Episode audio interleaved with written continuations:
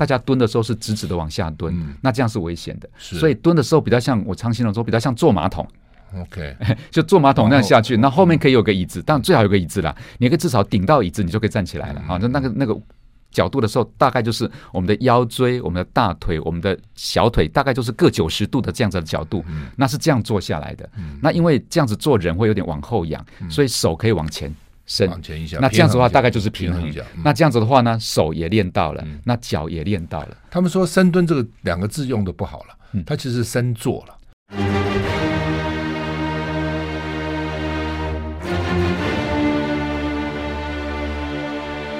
赵少康时间，吃喝玩乐骂，和我一起快意人生。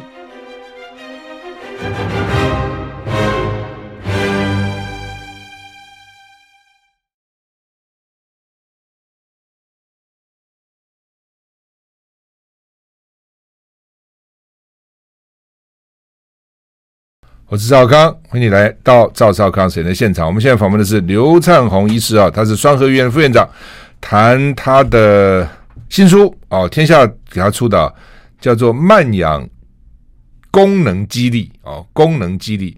哎，那个刘医师你好，好，呃，主持人赵大哥，还有各位听众，大家好。是，那么刘医师他也在台北医学大学担任教授，同时是呃台北医的嘛，复健医学部哈。嗯北医的这个主治医师，他是做复健医学哈。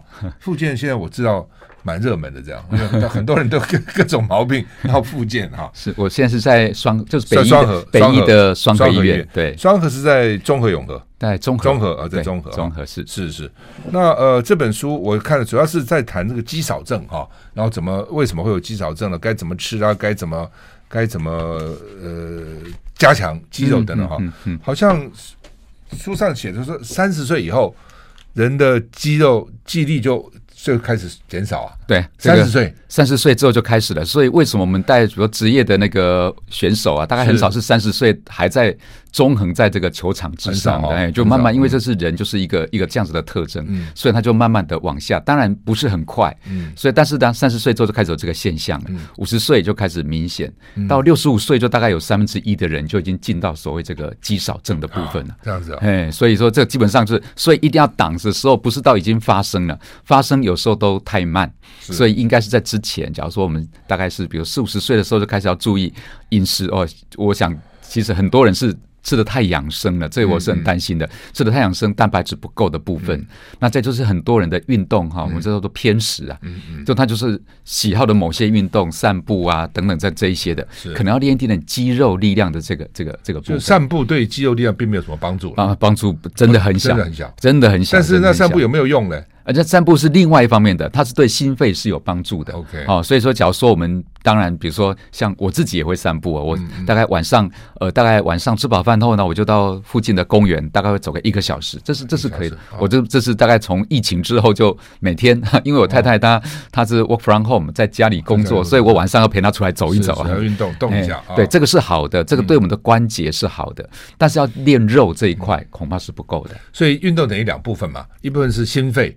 慢跑啦，啊，然后这个游泳啦，是散步了。一种是什么哑铃啊、举重啊、深蹲啊，这种是对对对对，不同。我我们以前都比较不去练这个肌肉这一块，都觉得啊，这年轻人的玩意儿，这这年轻人在举重，我们干嘛举？但是现在发现说，举重对我们练肌肉力量是最重要的。是，而且假如说你还能够举重出国旅游，你能够提得动行李啊，东西拿上。这个这个我们的家里的楼梯等等像这些的，这个部分非常重要，这部分决定了我们这个高龄之后的生活品质。嗯啊，所以说我们练这个不是练出要什么线条啦，不是练的这什么六块肌啊什么等等的，我们这是为了我们以后的生活品质非常重要。不过线条也蛮重要的，然后因为我也听他讲说，去健身房做运动人出来以后。都很高兴，为什么他的身材会变比较好？会，好像那个身材整个看起来就比较好哈。对对对。那呃，所以都一举两得嘛哈。是。那你这本书也有提到怎么样测你到底肌肉够不够了啊？等等，我们来谈。那呃，你也提到说有人住院几个礼拜以后，肌肌力就少了一半。只要就卧床躺在那个床上，肌肉就只要一不动，肌力就立刻减少。这样，这个这个是非常确定的哈。就是我们中国人大部分都说啊，这个时候你在医院开完刀要多休息，要静养啊，啥都不要动。嗯然后呢，饮食呢，当然就是当然会多吃一点点蛋白质的东西。但是静养这件事情，甚至有时候我们一些因为我妇健科医师嘛，很多病人中风之后，然后呢就想说回家能够好好能够休息，比如说三个月半年。这一躺下去就不得了，就不得了了，就那起不来。所以这个真的是哈，我们真的要纠正这个观念。所以我们现在的复健的观念就是，即使是你是生病住院的，我们大概第二天复健科的治疗师就会进到病房去叫你要起来了，起床起床，对对对，起来就开始开始练在。这当然不要太勉强，甚至像比如说心脏有些刚心肌梗塞的人，那是非常危急的。我们现在治疗师是进到加护病房，就跟他说：“哎，我不见得叫你起来站起来走，但是可能要开始练一些。”关节的活动了，就要开始动。这个是现在叫 early rehabilitation，早期介入非常重要的一块。所以不要再跟我们的这个这个我们的亲朋好友开玩笑说说，哎，这个换关节之后你要多静养哦，这个三个月不要动，那完蛋了，就完了。到时候呢，关节手术成功，结果到时候是不能走路。对，的确是这样。我我有长辈哈，九十几岁换人工关节，换完了就走走走走，现在好得很。也有那种哦六七十岁换人工关节就躺在床上，也不肯做复健。换了等于没换，就就就不行。对我我我自己的阿嬷就是这样子，就是他根本就是换完之后，他也就没有再起来过了。所以这个我们那时候最后去 Q 骨的时候，那个关节那个就是全全新的，根本没用过的，那就最后再把它 Q 骨的时候再把它捡回来，就基本上就没有用，没有用。哎，所以基本上还是要用啊。哎，要要要早点，我们就不要静养啊。这个我们的以前大家都是说好好休息一个一段时间，不行就要开始起来动了。不不，有一点哈，我也在常想这问题。因为要做那种呃举重啊，或者是重力运动重训哈，其实蛮辛苦的了哈。有的时候举重啊，我就想说，我这干嘛跟自己过不去？这么辛苦啊，这么累啊，等等。是那好，那你好不容易练练练练练，那有一天突然病了，或是老了，然后呢不能动了，一下子肌力就消失了。那不是那那练了半天干嘛呢？哎，对，这个这个也是很很重要的，但是这个就是我们叫以前我们叫骨质疏松叫纯骨本，嗯，这个叫纯肉本，OK，这个是所以说哈，有时候我们会担心这个，就是到比如说六十五岁之后呢，我们就不希望他太瘦。嗯，很多人到六十五岁都还觉得说，哎，我有三高，哎，高血压、高血糖、高血脂，那我应该要瘦一点，少吃。那一瘦下来的话呢，这个脂肪没少到，都少到肉了。哦，这样子。所以这个这个时候肉就不能不能减少。那再就是我们的肌肉量是练出来的。嗯。所以即使是我今天开的刀，这个肌肉会流失，但是我原来存的多的人，我即使流失也不会达到那个肌少症的那一个那个界限之下。嗯。啊，假如说你本来就不够的，一下去就完蛋了。嗯，就像我存钱一样，我钱多一点，我。就算做生意赔本了，什么风暴了，我还可以撑得住一点，是吧？啊，对对对，这有道理哈。那另外就是极少，有时候我看回摔倒啊，什么老人最怕摔嘛。对，哦，我以前在立法院看那些你资深立委哈，只要一摔，在浴室里一摔，髋关节裂了断了，然后卧床就很麻烦。就很麻烦，而且我们说这个死亡率是高达百分之五十，那么高，那怎么会这么高呢？就是说一个骨头断了，接的很快就接回来，事实上是后续的影响，因为它之后就活动减少，那整个功能就开始下降，那它原来的那些心脏的问题啦、肺部的问题，比如说痰咳不出来啊什么等等，就开始跟着出来，结果都不是因为开刀这件事情导致他死亡的，都是因为他这些后续的肺炎，他会是后续的其他这个心脏的功能减弱而过世的。那谈到心脏哦，到底有心脏病的人，比如说呃高血压啊，或是什么什么，反正心脏有各种毛毛病嘛，或换过什么瓣膜、瓣膜啦，或是什么装装过支架人，是他到底能够做什么运动？因为你这个书也提到说，我也之前也看到报道，伏地挺身最越多的人，将来心脏病死的越少。哦，做四十个跟做十个，做四十个就比做十个活得长的呢哈。但是做但但是又有人讲说啊，你这个因为心脏不好，运动不要太激烈，什么到底要怎样？哎，对对，这个当然是我没有办法用一个直接的标准告诉大家。是，但是我是觉得，就是说要从我们的。依照个人的量来开始增加，嗯嗯，就是我假如说真的，我现在心脏真的不好了啊，那而且我过去有根本老实说，我也没在什么打高尔夫球，我没在什么运动。的，那你这个时候你就不要去做伏地挺身了。这个部分这一个的量，我们会算一个叫做 MET，就是我们的这个这个运动的强度这个指数，嗯、这个就超过了。是，那对这个人就不够了。嗯，但假如说我原来其实是够的，我原来事实上很多活动，其实我平常还去还去马拉松，还去慢跑，还去爬山的，那你就可以早点开始，越早开始，这个力量越大，我想恢复就越好。嗯，那以前我们担心的是说，哎啊，我心脏不好，哎，万一做一做出事怎么办？嗯嗯，其实，在运动当中，然后比如说我们的心脏再发的机会其实非常低啊。我们大部分人都紧张过度了，都以为说啊，这个糟糕，这个在运动的话，万一这个在这个健身房里面这一撑起来，哦，啊，就就就突然又发作，是很少很少，通常是不运动发的时候比较多，对对，就说那个后面不运动，那慢慢这样衰退的衰老的部分，那个死亡率才高。是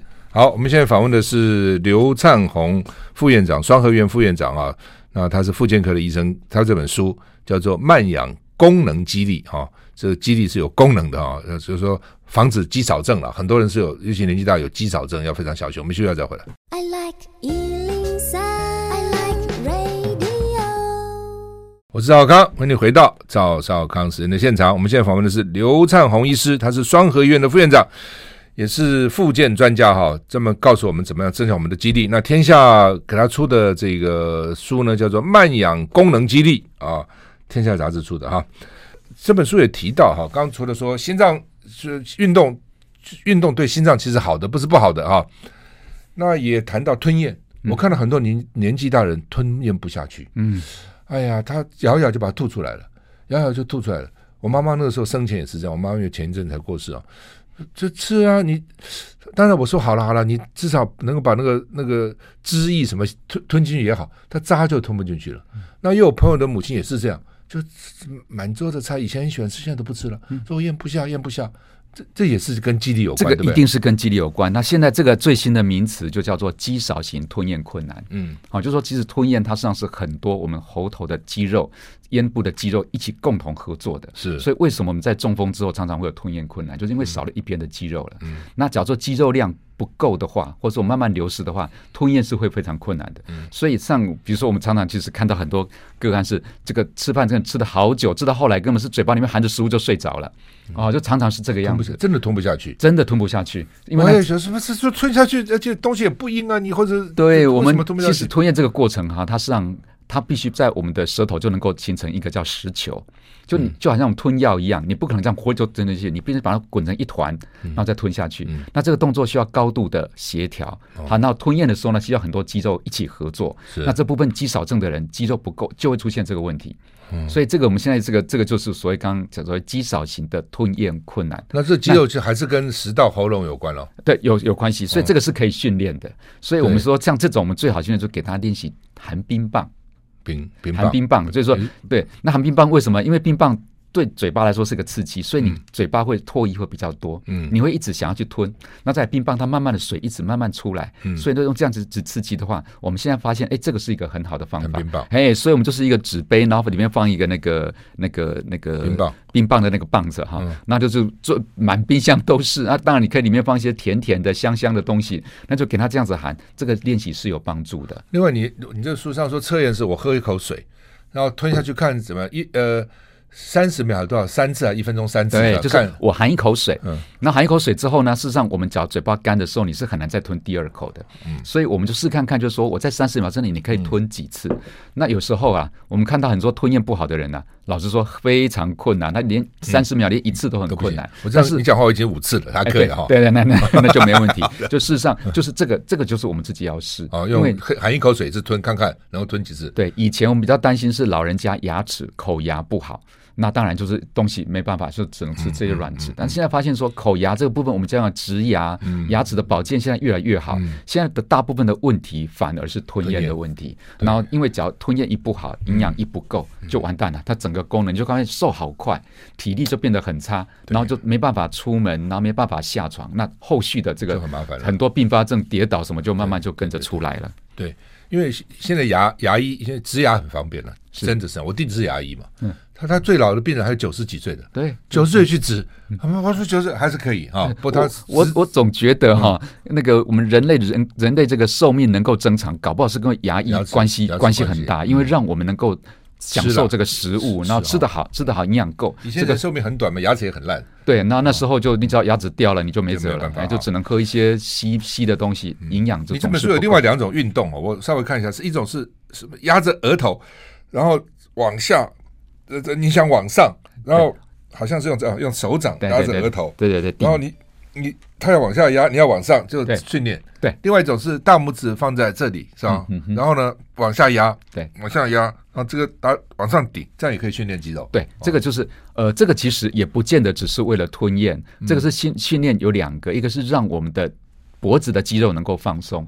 哦，所以假如说我们有时候落枕的时候，我们也会做这个动作。就是我的手的话，就是比如说顶在额头上面，然后我的手是往后，但是我的额头是往前，对，给它一个压力。对，那这样子就看到我们的颈部这个地方，连我们这个这个胸锁乳突肌整个都会硬起来。那这个部分呢，其实你做完之后，后面的肌肉就放松了。对，因为你前面很用力，那后面就会放松。所以，假如说我们今天突然落枕啊，说今天突然脖子痛，其实这个动作是可以的。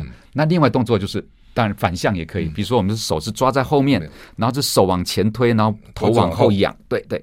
那这个动作事实上我也非常做，他非常常常在做，因为在门诊的时候，有时候病人看多了，啊，这个真的是哈，这个有时候动一动，这个是很好的运动，我们常常是会推崇的。那当然另外一个就是往下巴，就顶着下巴就是对抗，就是手全是往上的，但是下巴往下顶。对，这样这样类似这样。那当然，这个这个就是也不用说一次做的很强，但是常常做的话，就发现说这个肌肉呢，对吞咽是有帮助的。是哦，这个就是说它等于训练了喉部的呃喉，算是喉部嘛，喉部跟颈部的肌肉，对对，颈部总共这个地方好多好多肌肉，那就一起都训练到了。是是是，好，那么所以。各各每个 每个地方都有不同的肌肉，就是对对。但是我想，我们还是先从我们都是从重点呐。其实最重要的就是股四头肌啊，就是让我们坐下去站不起来的、爬不了楼梯的、没办法走远的，就是是是腿腿最重要。所以小肌肉的是为了特别的功能，假如说我们吞咽的问题，那是另外的重要的是四头肌。四头肌，对对。OK，那四头肌该怎么练？我们休息一下再回来。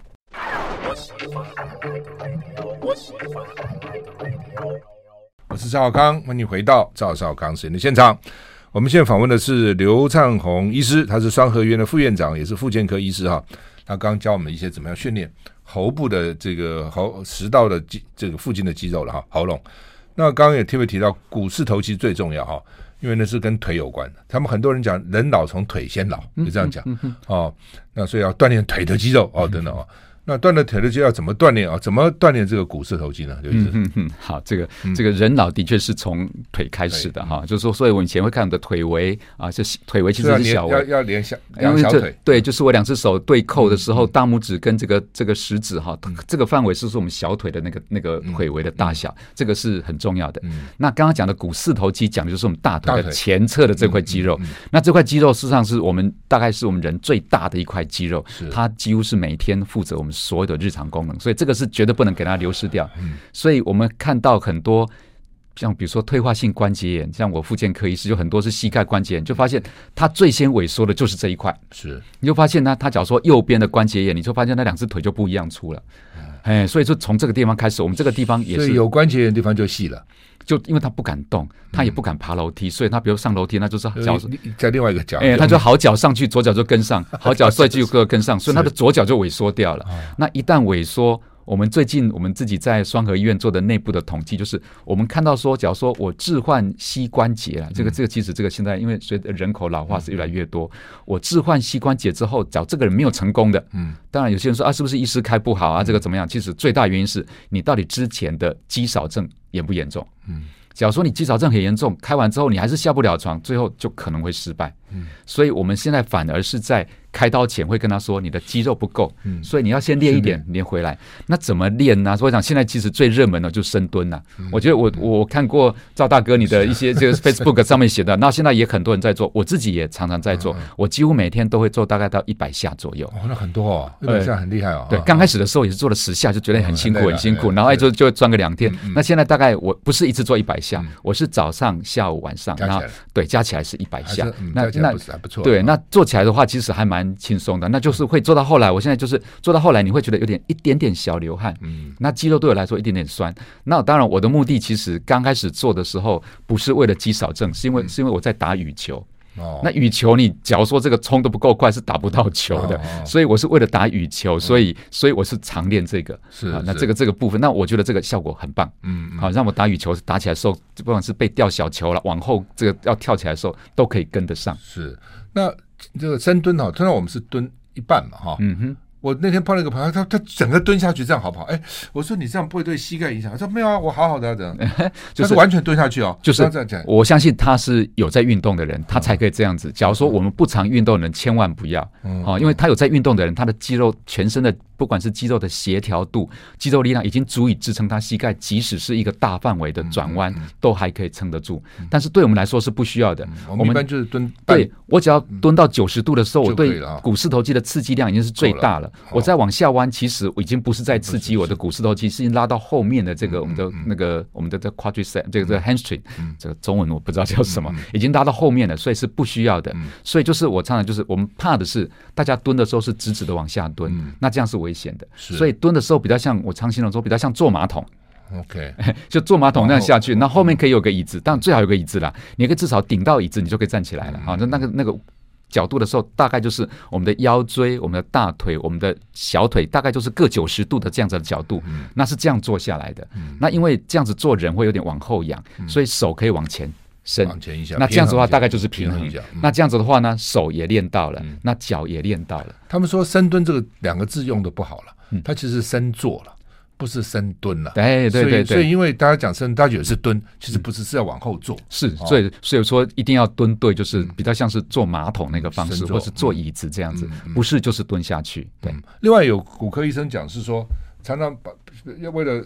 这四头肌，它是要把脚伸起来，脚伸直，然后然后放下，然后勾起来啊，然后放下，做个几十次哈。这样的话是练哪里肌？那一样也是股四头肌，也是股四头肌，其中我们叫内斜肌，啊，就是有一个斜斜肌了哈。那个是我们我刚刚说在膝盖退化的时候最早退化的那一块，在我们的膝关节的内侧这个地方，所以我们有时候压自己那个地方，假如说软软的，就代表我们的这个内斜这个肌肉已经萎缩掉。那他就是做的时候，我人坐着，那比如说我练右脚的话，就右脚就伸直，伸直。之后呢，我的脚盘事实上可以把它勾起来，那效果是更好，因为勾起来那个动作就是在训练我的内斜的肌肉了。然后再放下来，然后再这样放，但放下来的时候不要再着地哦，就这个地方还是悬空，然后再再再做一下，然后再勾起来，这样子，这效果非常好。这几乎是我们在复健科跟不管是有这个退化性关节要开刀前或是开刀后，我们做的都是这一个。那更加强版的是，你可以在小腿，就是我们这个小腿的脚踝那个地方，就绑一个。重量重，哎，我们大概就绑个一磅两磅哈。假如说我平常不太少运动的，我就绑个一磅。那假如说我好一点，我就绑个两磅，大概是一公斤，那效果会更好。是是哇，那我像武侠小说，对对对对，没错没错，就是对对对，所以我就正要说，就是我们很多人就没事就把它绑在腿上，那去去走的时候就把它套在腿上，的确对我们的肌肉的这个生成有帮助。最重要的就是股四头肌了哈，是。那其他的运动呢？走路啊、跑步对股四头肌有没有用？还是最最有用？还是我们所有的运动，股四头肌都会都会用到啊。只是说，因为我们假如说，因为假如说你其他的运动，你就要花很多的时间。比如说，我不管是去跑步啦、打球啊什么等等，我总是要到那个地方去。但是我们要找一个我随时能可以做的地方，那就是我坐下来的地方，这是很常可以做的，只是增加我运动的机会。是，目的是这样子。是那呃，爬楼梯呢？他们有人说爬楼梯呀能够。爬就不要坐电梯，但有人说啊，爬楼梯对膝盖不好，到底要怎样？对，这个这个也是非常谢谢 谢谢主持人提到这个非常重要的观念哈，就是说，哎，有我听到有些人又说可以，有些人说不行，然后有些人说可以上楼不能下楼，那这个反正这其实这个最大的关键点是在于，也是其实我回到这个主题，就是有没有肌少症。嗯，假如说你的肌肉已经不够了，那你不管上楼下楼，通通都不行，你对他来说就是一个磨损。嗯。但假如说你根本就是对走楼梯对你来说一点问题都没有的，那你上上下下绝对没关系。那为了避免我们的肌肉萎缩，我我是觉得爬楼梯是一个好运动。那在我们走楼梯都不是困难的时候就要开始练。那不要等到我现在已经膝膝盖已经不好再开始练，已经来不及了。那你说，那我现在膝盖不好，我要我要练怎么办？我就是练从刚刚的深蹲，那刚刚做这个脚的抬腿等等这些先开始练到我可以了。才可以，因为这个观念可以再继续往前推，就是爬山好不好？嗯，对，因为我们现在现在很多人就是说我，嗯、很多人爬山，对我六十五岁之后退休了，我就每天就是这个朋友一揪，就是我就是去爬山了。那你就发现有些人爬山 OK，嗯，那有些人就不行，嗯，就是他没有练出那个肉，他没有那个本钱，他他硬是要去爬，刚开始就会很辛苦。所以基本动作先做好再去爬吧。当然，你给他爬个半年之后，他也可能会跟上了，但是那个过程可能膝盖会会坏掉。所以我们那个时候就说，你先比如说平地，你先练走，然后骑骑脚踏车练练，练到一个程度之后呢，你先试爬小山，嗯，哎，回来没事，那你再再郊山再远一点，那之后呢，你再跟着你的同学爬，这个这是一一样的，就是像包括我很多同学，这个时候呢，基本上都在这个环岛的骑脚踏车，嗯，那好不好？那。假如说你没骑过的，千千万不要，你不要这个这个一天双塔这样子，其实没爬没骑过，你是很伤的，对膝盖是不好的。但是你就是要练，所以一样，我们回到说的事情，我开始按部就班的先做了一些基本的准备，那你做什么都可以。是好，我们现在访问的是刘灿宏医师，他是双和医院副院长啊。慢氧功能激励啊，这本书呢里面告诉你啊，这个肌力多重要，该怎么样的运动，有我看中有蛮多图教你怎么运动啊，然后等等等等啊，我们现在再回来。I like 我是赵康，欢迎你回到赵康时间的现场。我们现在访问的是双和医院副院长刘灿宏刘医师啊，谈这个慢氧功能激励哈。那这边我看反复的提到蛋白质的重要啊，呃，蛋白质跟肌肉是很相关的。那我看他们那个说要练那个健美啊，都要健身房玩的时候都要喝那个什么高蛋白。那我们一般人到底要怎样啊？喝高蛋白的确是，我想这个是蛋白质，当然不敢讲说是吃肉长肉了，哦、但是蛋白质一定是我们所有肌肉的最重要的来源。是，没有这个，大概肌肉是一定长不出来的。嗯、所以这个是要的。那当然，假如说在练健身房的时候，因为健身的过程就是对肌肉的耗损，嗯啊，比如说这个赵大哥现在在每周两次的肌力训练，事实上肌肉那个会长大的原因，是因为肌肉在过程当中可能被撕裂很多条，那它它慢慢长回去，那越长就越大，是这样子。所以在修复过程，你没有蛋白质进来是绝对不可以的。所以我们在练举重，或是说我现在年纪慢慢有的时候呢，蛋白质增加是非常重要的。那蛋白质增加当然就是我当然可以吃我自然的饮食啊，比如说我从。这个红肉、白肉、牛奶啊，就是这个植物性蛋白等等这些可以的。那假如说真的不行，其实是现在是很热门呐、啊，就现在的一些医学的科技是可以了。就如何从我们这些饮品当中就增加到我们蛋白质的摄取也是可以的。嗯嗯。像比如说这些乳清蛋白啦、酪蛋白这些，现在这这些是补充是可以的。我看你讲那个林书豪早上早餐吃五个蛋呢、啊，会不会太多？对，就是有些人会说，哎，蛋吃这么多，胆固醇太高。现在大概这几年观念大概已经几乎是确定了，嗯，好，就说你胆固醇高的人，大概跟吃的影响大概只有百分之二十不到，大部分是基因天生的。对对对，就是比如说我现在胆固醇太高，大概每个人想到这医师一讲，我今天回家就啥都不敢吃了，蛋我也不敢吃了，肉我也不敢吃了。那事实上呢，跟饮食其实关系不大了，不大。所以蛋的部分大概这几年背负了太多的原罪，就是说啊是吃蛋胆固醇高，大概跟这个没有关系。还好了，我一向不听，没有没有没有那么听话。所以所以我觉得蛋是一个很好的东西。假如说甚至只要超商可以拿到什么茶叶蛋，或是自己的水煮蛋，或是像自己早餐煮一个混蛋酱油蛋都很好，都很好。我很爱吃蛋，这样对，或者是说蛋花汤都非常好。我觉得这是非常好的蛋白质的来源。我现在在想说，很多朋友。什么高胆固醇啊，什么体脂啊，乱七八糟。然后吃饭的时候，女朋友、老婆不准他吃这个，不准他吃那个。现在一定很后悔，几十年都没吃了，你看衰不衰？你知道吗？对我，我最近也也有听到一个诶蛮正向的一个想法，就是我们其实很多人是不喜欢吃药的。嗯，他就说胆固醇太高，哇，吃药，诶，一吃就是一辈子，诶，停不了。嗯，那那我干嘛吃啊？所以很多就一直忌讳，我就一吃什么健康食品啊，我怎么一些怎么健康的养生，我就是。坚持我就不肯吃药。嗯，那我最近听到我们一些医界的一些老师啊，一些前辈，他说：“呃，你就。”享受美食啊，嗯，那就胆固醇高就吃药就好了。嗯、那个吃药降下来的比你饮食控制还要来得低啊。有有有用的多就是。对，就是你就是正常，就是就是我们人生嘛，嗯、你就是好好的吃，嗯、然后吃完之后真的有高了，你的你的基因里面就是排泄不掉，那么就吃药把它降下来。你的饮食也都吃到了，然后呢，我们的这个健康也顾到了。嗯、那这样子的话是人生应该是这样才对啊。你这个书里讲说胆固醇还要高一点比较好。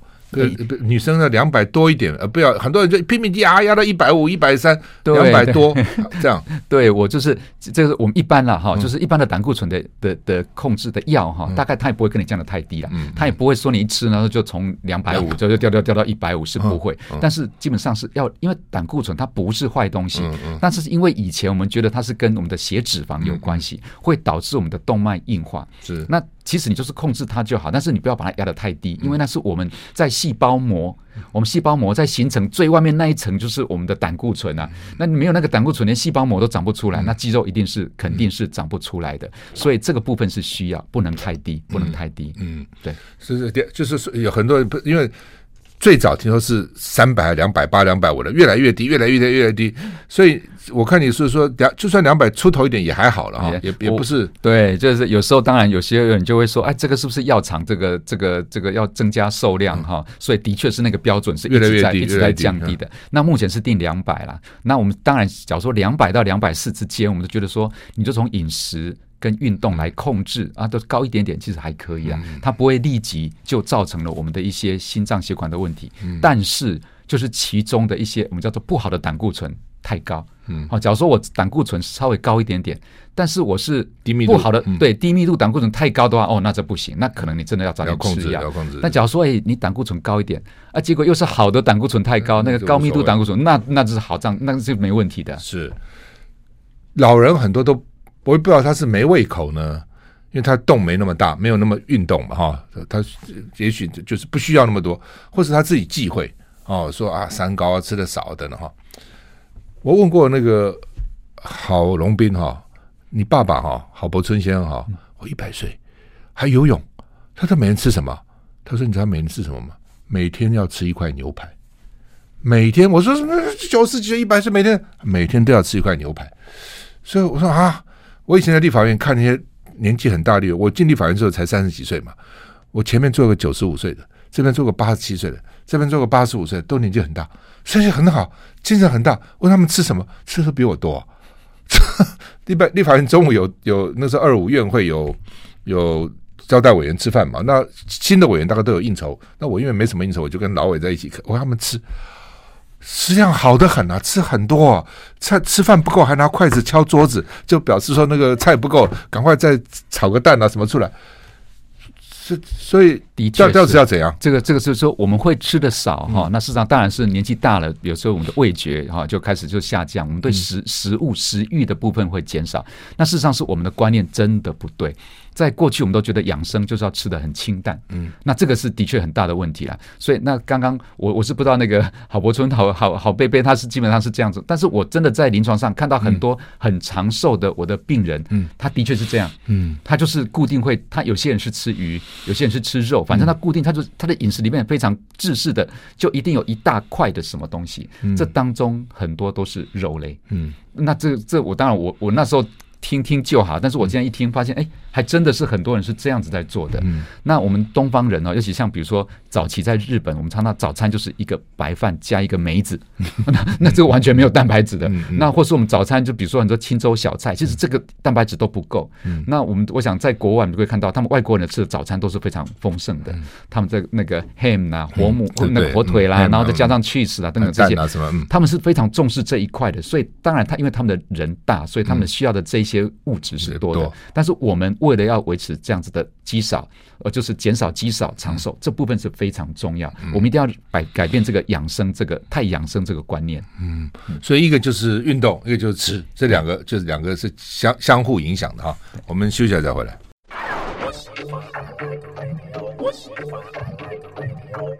我是奥康，欢迎你回到赵少康实验现场。我们现在访问的是双和医院副院长刘灿宏先生啊，那么。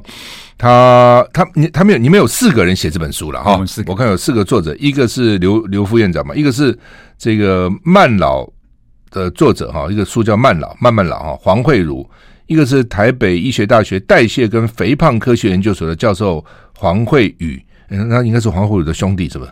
没有没有啊，没有关系啊。然后一个是资深的肌力跟体能教练李杰，所以一共他们四个人写的这个书了哈。那所以看起来也是这个花了不少功夫，一个整合里面有很多什么运动啊的图啊等等等等，我觉得也不错哈。那好吧，就是说已经到我们最后一节了哈，那是不是请这个刘医师来跟我们做个结论？好了，到底该怎样？怎么样？到底要注意什么才不会肌少症？然后要做什么运动？吃什么？要注意什么什么问题？这样？嗯哼哼，对，就是我先讲一下这本书是那时候我就觉得说，哎，我我是觉得这个议题很重要，是从我我父亲过世前呢，基本上真的是走路就越来越慢，那东西越吃越少。后来又发现，哎，他我要开车载他出去，根本是连把他放到那个车。进到车子里面都很困难，就发现当时以为说觉得走得慢是一个人正常的老化现象，后来发现不对，是真的是已经进入肌少症了。所以后来我在诊间我就看到一个另外一个一个跟我父亲刚才年纪差不多的，那我就跟他说：“哎，你要开始注意哦，不然的话就这个这个是一个我们叫 vicious cycle，一个恶性循环，你一下去就回不来了。”然后我就发现，哎，他这样子做之后，哎。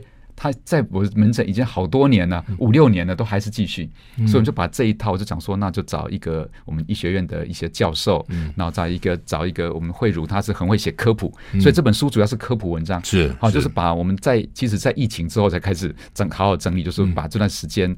最新的这些文献，我们用科普文章写出来，所以大家应该比较容易看得懂，有人念得懂啊。对对，因为它基本上就是用一些比较大概 popular 的一些文字来看。那运动的部分，我就讲这个，因为我跟李杰李教练已经大概合作了二十几年，那是这样子。那我是觉得应该在，就是有些观念是需要修正的，就是尤其我们太养生的观念，这个是这个是我觉得是大家一定要就吃不要太忌讳说这个一定要少油啊，少少少。那吃素的人怎么办？就蛋植物性蛋白质还是啊，蛋白质了，就变成是他假如说他能喝牛奶，能吃蛋是最好。嗯啊，但是有时候他假如说连连那个都不吃，都不吃的，那就真的是只好从植物性的蛋白质来增加。大豆啊什么这些东西，对他就要吃很多。那但是真的是老实说啦，这种植物性的蛋白质还是比动物性的蛋白质来的来的来的差一点啊。所以这个部分的确是要特别注意。那运动的部分就是肌力的部分啊，我们以前都比较讲的是啊，就是去走路啊，去散步啊等这些比较是有氧性的运动。肌力训练不要忌讳，嗯，哦，就是，所以我们看到很多像一些国外的一些、嗯、一些影片出来，这个哎，老人家真的在举哑铃哎，我觉得很奇怪。嗯嗯嗯、那假如说我们当然，假如说国情的关系，他们不喜欢去举哑铃、举杠铃，好了，没关系。现在其实我们有所谓的弹力带。哦，弹力带那个练出来，它其实也是可以练出它的二头肌哦。哦，哦，那或是弹力带，我就坐着时候在家里这样子，它就是一个这样子弹力，那样也行。那有些人就觉得这个，哎，这个他可以接受。嗯，但是你叫我举哑铃，举举这个这个杠铃，那我不要。其实还有嘛，哑铃有什么呢？哑铃也没什么。哎，有些人觉得那个是年轻人的玩意儿。那举保特瓶算了，装水。对，宝特瓶可以。我正要说，就是像一些比较好握的哈，就是有些提把的，甚至我都觉得说，他们应该像现在比较少出国，行李箱里面装一些比较重的东西，它其实这样提练提。就说我们就说，哎，未来出国你就是要提这么重啊，可能大概十公斤吧，你就可以这样子练提，但不要提太久，但是你是可以练提的，因为其实我们测肌少症是从握力开始，嗯，所以他有足够的握力，将来他要提行李，他要拿拎包包，或是让他将来菜市场买很多的菜，都是从握力开始。所以看老不老。握力也蛮重要的，握力非常重要。那他有一种专门练握力的，这种弹簧的。哎，可以，可以，可以，可以。就是我上次就听人家说，他就放在车子里面，反正没事就等红灯了就开始边握。那如果没有东西，我过这样握也可以嘛？其实也也有没有东西就难，所以因为所以你可以拿一颗球，有个东西比较好。一个你总是要，因为脚这样子握其实是比较困难，而且比较无趣的。好，那这个这个是部分是比较好一点的。所以像像类似这样子的运动，那我们包括比如说，假如说我们要练，你可以比如说我们一般。搭行搭飞机的时候，一般的那个 suitcase 行李箱大概是二十公斤。嗯，女生要试看看，你提不是叫你提着走，但是你可不可以提得起来？嗯，可以提到那个过磅那个地方去放，因为女生至少要能够大概到二十公斤了。我记得是要，哎对对，女生要到十八公斤提。就你要提起来，我不知道你提得走，但是你要提得起来。男生要三二十八，所以男生就是大概几乎是说我们那个行李箱快过重的那个重量，就是航空公司说你这个太重了，不行上去的，你提得动吗？嗯，只要提得动，就代表说你的握力还可以。假如说你这个提不动，或是女生假如说我们正常的这个行李箱提不动，那就代表她的肌握力不足。握力不足就是我们很多肌少症的开始的前兆。好，先从握力。对，就要注意了，就是所以说我说练握力，然后练你的股四头肌。因为你有这种做，就是在多少时间里面起做几下什么，这个也也那那那对对对，那也就是我们来测验的啊，就是我们叫起这做我们叫单位时间内的我的起坐的次数。嗯，那这个可以测出我们的股四头肌来，因为这个部分大家最多就是四头肌，嗯，跟我们的平衡感。要多要多久时呢？大概一般我们说可以做十二秒，你可以不不不不不会那么短，大概三十秒，好，或是或是甚至一分钟，做几个？大概大概可以做的每个人都不一样，有一个标准，不同的年龄，然后不同的性别，它不同的标准。所以一般一一般病人到那边去，你们会给他做一些测验来看看他对，到底怎样，或是说，比如说就给他走六分钟，他可以走几圈，好，就所以说事实上我们其实可以可以，比如说我们的那个可以在有一个一个范围内，嗯，那看他六公六分钟他可以走多久，这些都是可以测的。哎，那从这些测完之后，再搭配他的一些，比如说我们的一些一些，像比如说 DEXA 哈，一些骨质，那是甚至肌肉的组成，这些就可以。嗯，另外走路太慢也不行，是吧？哈，不能走太慢，要快。对，所以在日本的诊间测量这个老人的功能，他是会练测跑步，叫老人跑步，跑会跑步。哦，但是他跑步是做真的很很快跑，而且旁边的防护是安全的，怕他摔倒。但是因为我们假如说不不测这个部分，我们的。